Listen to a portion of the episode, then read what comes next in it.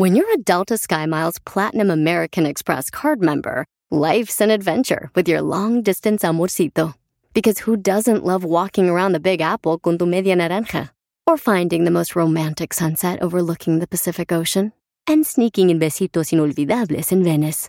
The Delta SkyMiles Platinum American Express card. If you travel, you know. Learn more at go.amex slash you know.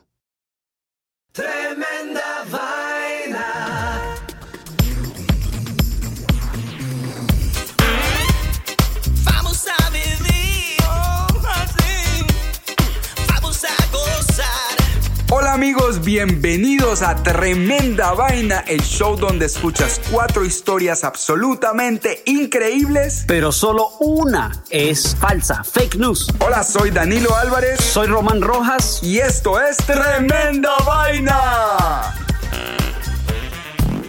En este capítulo de Tremenda Vaina, Cirugía plástica para perros. camarones con cocaína. Yeah. Ladrones no inteligentes. Adiós al tiempo. Esto es Tremenda Vaina, episodio número 32 y esto empieza así.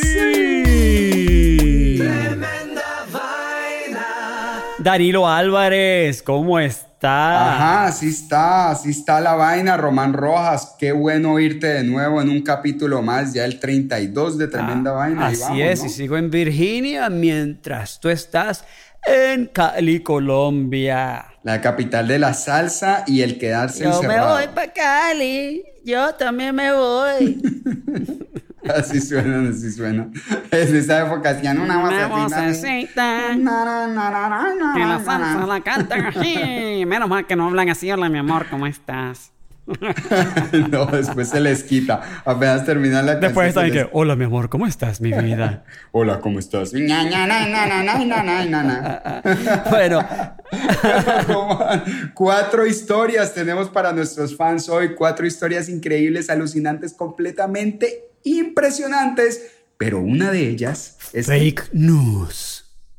Así es, y no te la dejes meter, Román, no te la dejes El, meter. el fake news, el fake news, no otra cosa, no, otra No. cosa, cuidado. No, bueno, allá ustedes verán qué otra cosa se dejan meter, pero especialmente, por favor, no se dejen meter el fake news, que es muy grave. y están volando como locas el fake news por todos los medios sociales de noticias. En toda parte hay fake news y hay que asegurarse contra ellas. Para eso les traemos tremenda vaina. Entonces vamos a revelar cuál fue la historia falsa del episodio número 31 de la semana pasada de Tremenda Vaina. Así es, y si no lo quiere oír, tápese los oíditos. Así, carnal. Los oídos porque ya viene el spoiler, el spoiler del episodio 31. Entonces, Román, ¿cuáles fueron las cuatro historias del episodio pasado? La primera historia de la semana pasada del episodio nú- número 31 fue labial antibiótico. Ajá, del nuevo producto de belleza que reemplaza los tapabocas y mata el virus. La segunda historia de la semana pasada fue sin dinero para las maletas. No, esta me dio pesar del cantante de pop que casi hace pop porque se puso 12 capas de ropa encima. La historia número 3 de la semana pasada fue el muñeco vudú de Hitler. Ajá, del intento de asesinato al líder nazi usando magia negra. Y la historia número 4 de la semana pasada de Tremenda Vaina fue Venganza a lo Chewbacca. Esta me encantó del hombre que terminó con su novia y la puso a sufrir al estilo Star Ajá. Wars. Entonces, si no quieren saber cuál fue la historia falsa de la semana pasada, tápense los oídos, las orejas. Y, eh, y aquí va el redoblante para la historia falsa, Román. La historia falsa del episodio número 31 de Tremenda Vaina fue... Labial antibiótico. Ay, yo- Yo que quería que saliéramos de los tapabocas rápidamente. Yo también, yo iba a comprar como 20 de esos. Tosiendo en el ascensor, así todo el mundo se voltea a mirarte y vos, no, tengo el labio. Ah, no hay problema, no hay anti- problema. anti- ah, no, to- entonces se abrazan y todo el mundo se ríe. Ese es el comercial. Muy bien, muy buena. Por favor, no se lo dejen meter y escuchen este nuevo episodio de Tremenda Vaina que empieza. Ah, sí.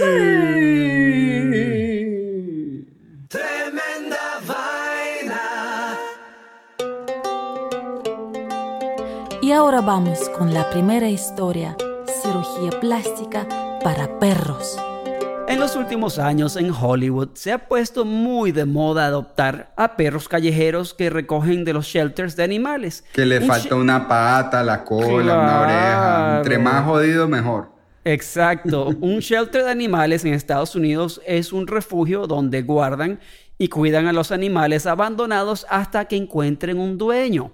Muchas estrellas de Hollywood han adoptado perros que no son muy agraciados o bonitos que provienen de estos refugios. Son perros feitos, para decir la verdad. Sí, perro feo. Perros sin pedigrí. ¿eh? Perro de montallantas, como le dicen aquí. Exacto. Resulta que hay un cirujano plástico de Los Ángeles muy famoso No, que se llama no. Doctor, escucha, Doctor Garth Fisher, que es el cirujano oficial de las Kardashians. No. Presta atención. ¿Ok?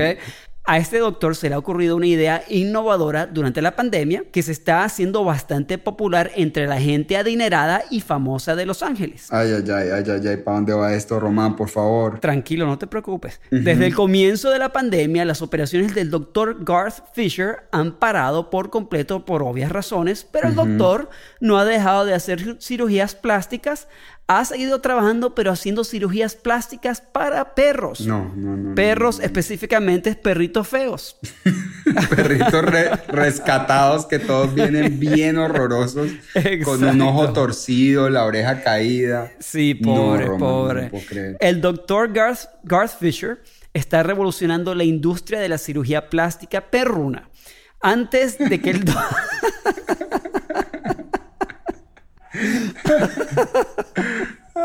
bueno, antes de que el doctor empezara las operaciones para perros, ya se hacían cirugías plásticas para perros por las siguientes razones. Por ejemplo, reemplazo de testículos para perros que han sido capados. No, ¿sí? no, no, no. Se los Se vuelven hacen, a poner Danilo. ahí para que les cuelguen Mira, un poquito. Cuando los capan, quedan sin las peloticas, entonces lo que hacen es que les ponen unas de mentiras de silicona para que sean machos y no pierdan su su ah, Su hombría y tal. su hombría, pues. Pero el, el doctor Fisher está llevando la cir- cirugía plástica de perros a otro nivel. El doctor Más allá está- de eso. Más allá de eso, está convirtiendo nuestros perros feos a bonitos igual que la gente.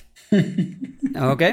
Entonces, hay un testimonial de Kendall Jenner que tenía un perrito feo. Puso unas fotos en Instagram de su perrito Coconut antes y después de la operación que le hizo el Dr. Fisher. Jenner dijo en el post de Instagram lo siguiente: Gracias, Dr. Fisher, por lo que ha hecho por mi querido Coconut. No. Antes me daba mucha tristeza, pero ahora todos me preguntan que qué raza es.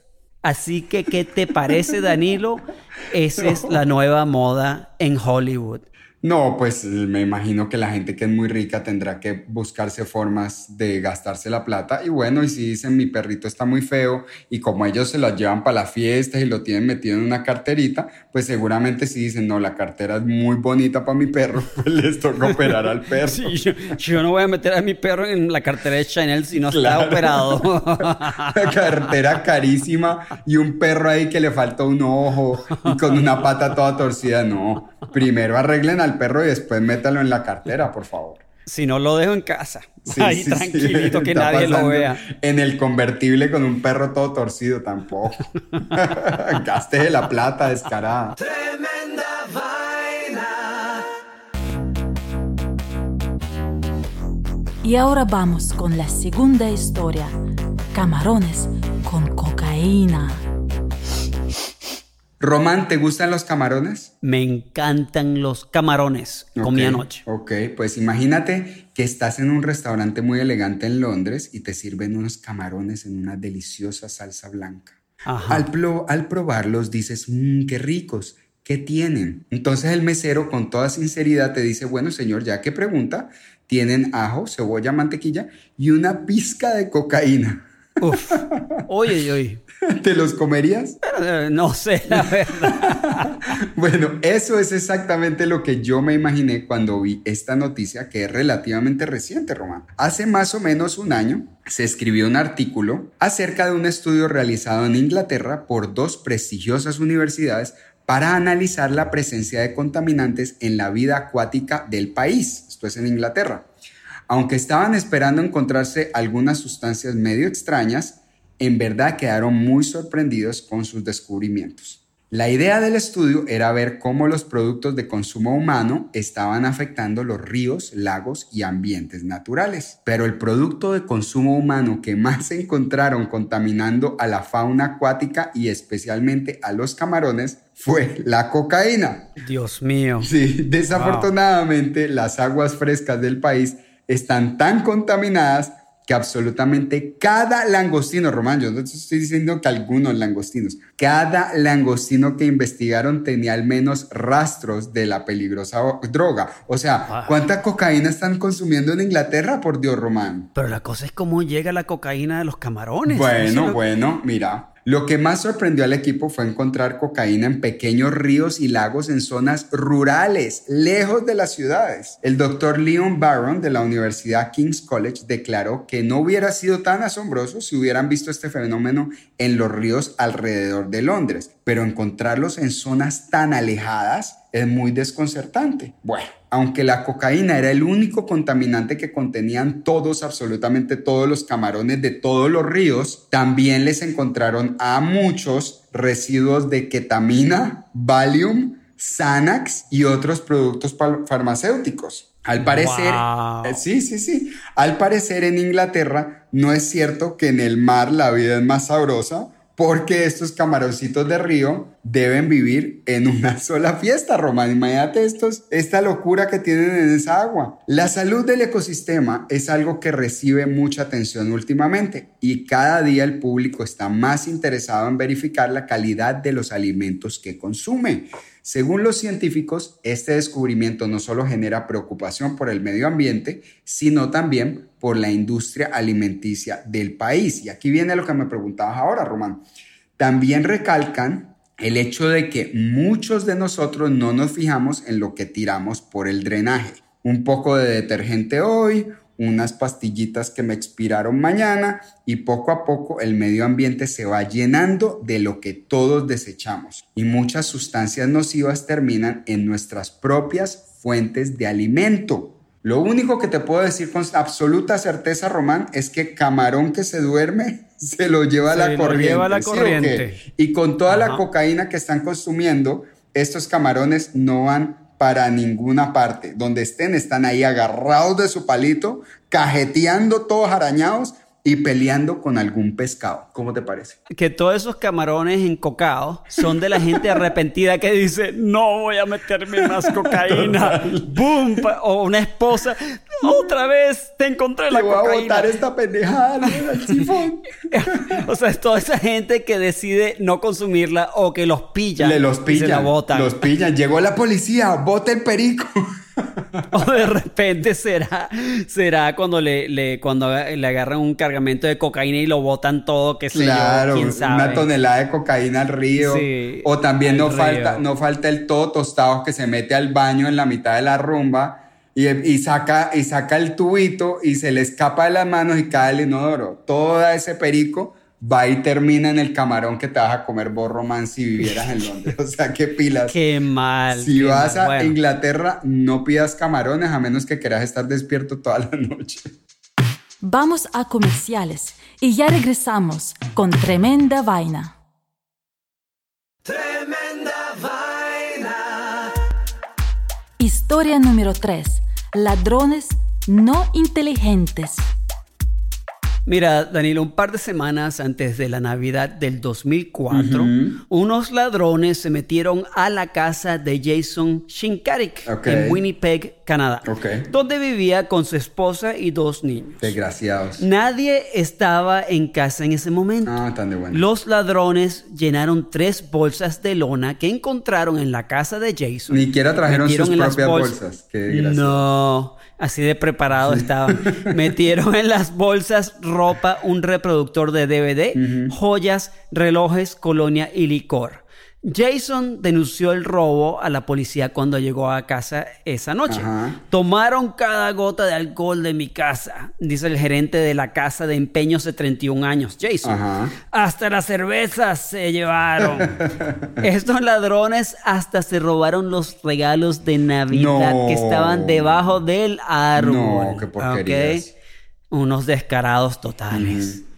A la mañana siguiente, Jason Shinkarik se fue a su trabajo en la casa de empeños, o sea, lo que, llama, lo que llaman en inglés pawn shop, Claro, el pawn shop. que se llamaba Ponderosa Trading. Ok. ¿no? Entonces, aparte del robo que sufrió la noche anterior, el día era bastante normal hasta que un tipo llamado Alphonse Stanley Traverse y otros dos individuos en sus 20 entraron con grandes bolsas de lona que Jason Shinkarik inmediatamente reconoció como las suyas. Ah, ah, la- se Jason- llevaron sus propias cosas a su casa de empeño. Ah, exactamente. Ah. Jason llamó a la policía por segunda vez en menos de 24 horas, pero el genio este, Traverse, había logrado escapar. Ja. Traverse ya tenía antecedentes penales bastante graves. Cuando la policía finalmente lo alcanzó, lo acusaron de robar a tres casas más de Winnipeg. Ah. La jueza adjunta Mary Kane Harvey lo sentenció a tres meses por uno de los allan- allanamientos y lo declaró culpable por posesión de propiedad robada de la casa de Jason. ¿Cuál es la lección? Cuando intente deshacerse de lo que te has robado, tenga cuidado, es posible que lo esté vendiendo a su propietario original. En este caso, Jason no solo reconoció sus propios bolsos, sino que uno de los ladrones vestía un pantalón marrón y verde que Jason había comprado para, para regalar a su hermano para la Navidad. ¿Qué te parece? No, me parece que a mí me encantan las historias de ladrones a, las que le- a los que les sale mal la vaina, porque me los imagino. Salieron de la casa del pobre Jason, luego llegaron a la casa, abrieron todo ese trago, celebraron toda la noche felices. Sí, y luego al sí. otro día los agarraron con las manos en la masa, desgraciado, bien hecho. Ojalá se Mira. pudran los tres meses que van a estar encerrados. Yo encontré una historia por ahí, Danilo, el otro día, de un tipo, una historia cortica, una nota de un tipo que fue a robar un banco y el tipo se fue temprano antes de que abriera, con su capucha puesta, vestido de negro, y el tipo se puso en la cola afuera con las otras personas que estaban esperando que abriera, con capucha y todo. No, no, no me hagas esto. Abrieron la puerta y el muy juicioso entró al banco a las 10 de la mañana con todo el mundo, se quedó en su cola y cuando llegó su turno, esto es un asalto. y obviamente lo agarraron. Es que lo que vale la pena que la gente tenga en cuenta es que no todos los ladrones son como Ocean's Eleven, ¿sí o qué? No. son estos inteligentísimos que tienen pillado. No. La mayoría son es pelotudos, por eso terminan de ladrones, de cacos, por brutos. Tremenda vaina. Y la última historia de hoy, adiós al tiempo. Eh, a veces no quisieras tener más tiempo en el día, Román. Todos los días. Todos los días, sí, o que a muchas... No me basta, Exacto. no me bastan las 24 horas. Exacto, y a muchas personas, y, y quiero- y tengo que decir que yo estoy incluido, no les alcanza el tiempo para hacer todo lo que tienen que hacer en el día. Para la mayoría del mundo, ese es un dilema sin solución. Mejor dicho, uno se tiene que resignar. Resignación, papá. Pero hay un lugar del planeta, Román, un lugar que ha decidido hacer algo al respecto. De verdad. Firmando una petición conjunta para abolir el tiempo. Así, Uy. así ellos dijeron. ya. De ser aprobada esa moción, sería la primera zona libre de tiempo de la Tierra. Pero, Imagínate. sí, pero ¿cómo es posible lograr algo así? Somarroy, Román, que en noruego significa isla de verano, es una pequeña isla al norte del Círculo Ártico donde viven unas 320 personas. Tiene una característica poco común y es que en el invierno, de noviembre a enero, durante casi tres meses, el sol nunca sale. O sea, no sale. No, no hay sol, no, Wow. no sale. Qué horror, qué horror. Y en el verano, desde mayo hasta julio, durante 69 días, nunca se oculta. Es decir, por 69 días nunca es de noche. Ah, Entonces, durante cientos de, cientos de generaciones, los habitantes de Somarroy han estado viviendo su vida y haciendo sus actividades diarias a la hora que les da la gana. Y para ellos, Obvio. la cuestión del tiempo no es más que una molestia. Entonces, durante, durante el día, que dura más o menos dos meses, porque hay un día que dura dos meses, no es raro encontrarse niños nadando en el mar a las 12 de la noche o alguien pintando su casa a las 3 de la mañana. Eso es común y corriente allá. La idea de que el tiempo es obsoleto en esta pequeña isla se nota claramente en que el puente que la conecta con el continente está lleno de relojes de pulsera que sus residentes y visitantes han ido dejando amarrados de sus barandas como Wow. símbolo de que el tiempo se queda atrás una vez se cruza esa frontera. Según un reportaje de la cadena CNN, de llegar a establecer a la isla como una zona libre de tiempo, sería necesario implementar horarios más flexibles de trabajo y de estudio. Los habitantes están de acuerdo en permitir absoluta flexibilidad de tiempo para todos. De tal manera que si se requiere ir al banco a las 2 de la mañana, esto sea posible, al igual que estudiar, trabajar o lavar el carro. En principio suena interesante, pero las implicaciones de que una población exista sin tiempo son difíciles de calcular. Sin embargo, las autoridades noruegas confían en que la gente que vive en la isla tiene una gran capacidad de adaptación y que de lograr convertirse en la primera zona libre de tiempo del planeta, las cosas seguirán exactamente iguales como lo han sido siempre, Roman. Wow, ¿Qué opinas? interesante el concepto, me parece muy interesante porque cuando tú no piensas en el tiempo, eh, la verdad es que se va volando. es como que si no estuviera ahí, ¿no? Sí, porque- Pero cuando lo piensas mucho, entonces se va lento. Total. Así, sí. Total, Así que es relativo realmente. Tremenda vaina. Ya terminamos nuestro episodio 32 Ah, se acabó Tremenda tan Vaina. rápido que pesar, ni me di cuenta del tan tiempo. rápido. Ya, ¿Viste? Tenemos que empezar a hacer los podcasts, los episodios de 20 horas Sin tiempo. con 40 historias. Nuevo formato de tremenda Muy vaina. bien, y de todas maneras a nuestros amigos les recordamos que nos pueden escribir por Instagram, por Facebook o por donde quieran y decir si se dieron cuenta cuál de las historias de hoy es fake news, fake news, el peligro de la humanidad, el virus más grave de nuestro tiempo, Román. Y acuérdense que estamos también en YouTube. Cada uno de los episodios está en YouTube. Y por favor, denos un like en YouTube. Si les gusta el podcast, si están en Apple Podcast, déjenos un review para que más gente nos escuche. Y si les gusta el show, por favor, les pedimos que lo compartan con sus panas. Y si no les gusta, mándenselo a alguien que les caiga mal. Muy bien, Román, me gusta eso. Mientras tanto, prepárense para cuatro nuevas historias la próxima semana y recuerden, no se la dejen meter. No se deje meter la noticia falsa. Román, hay muchas por Exacto. ahí. Esto fue Tremenda Vaina. Y esto termina... ¡Oh, sí! ¡Oh, sí!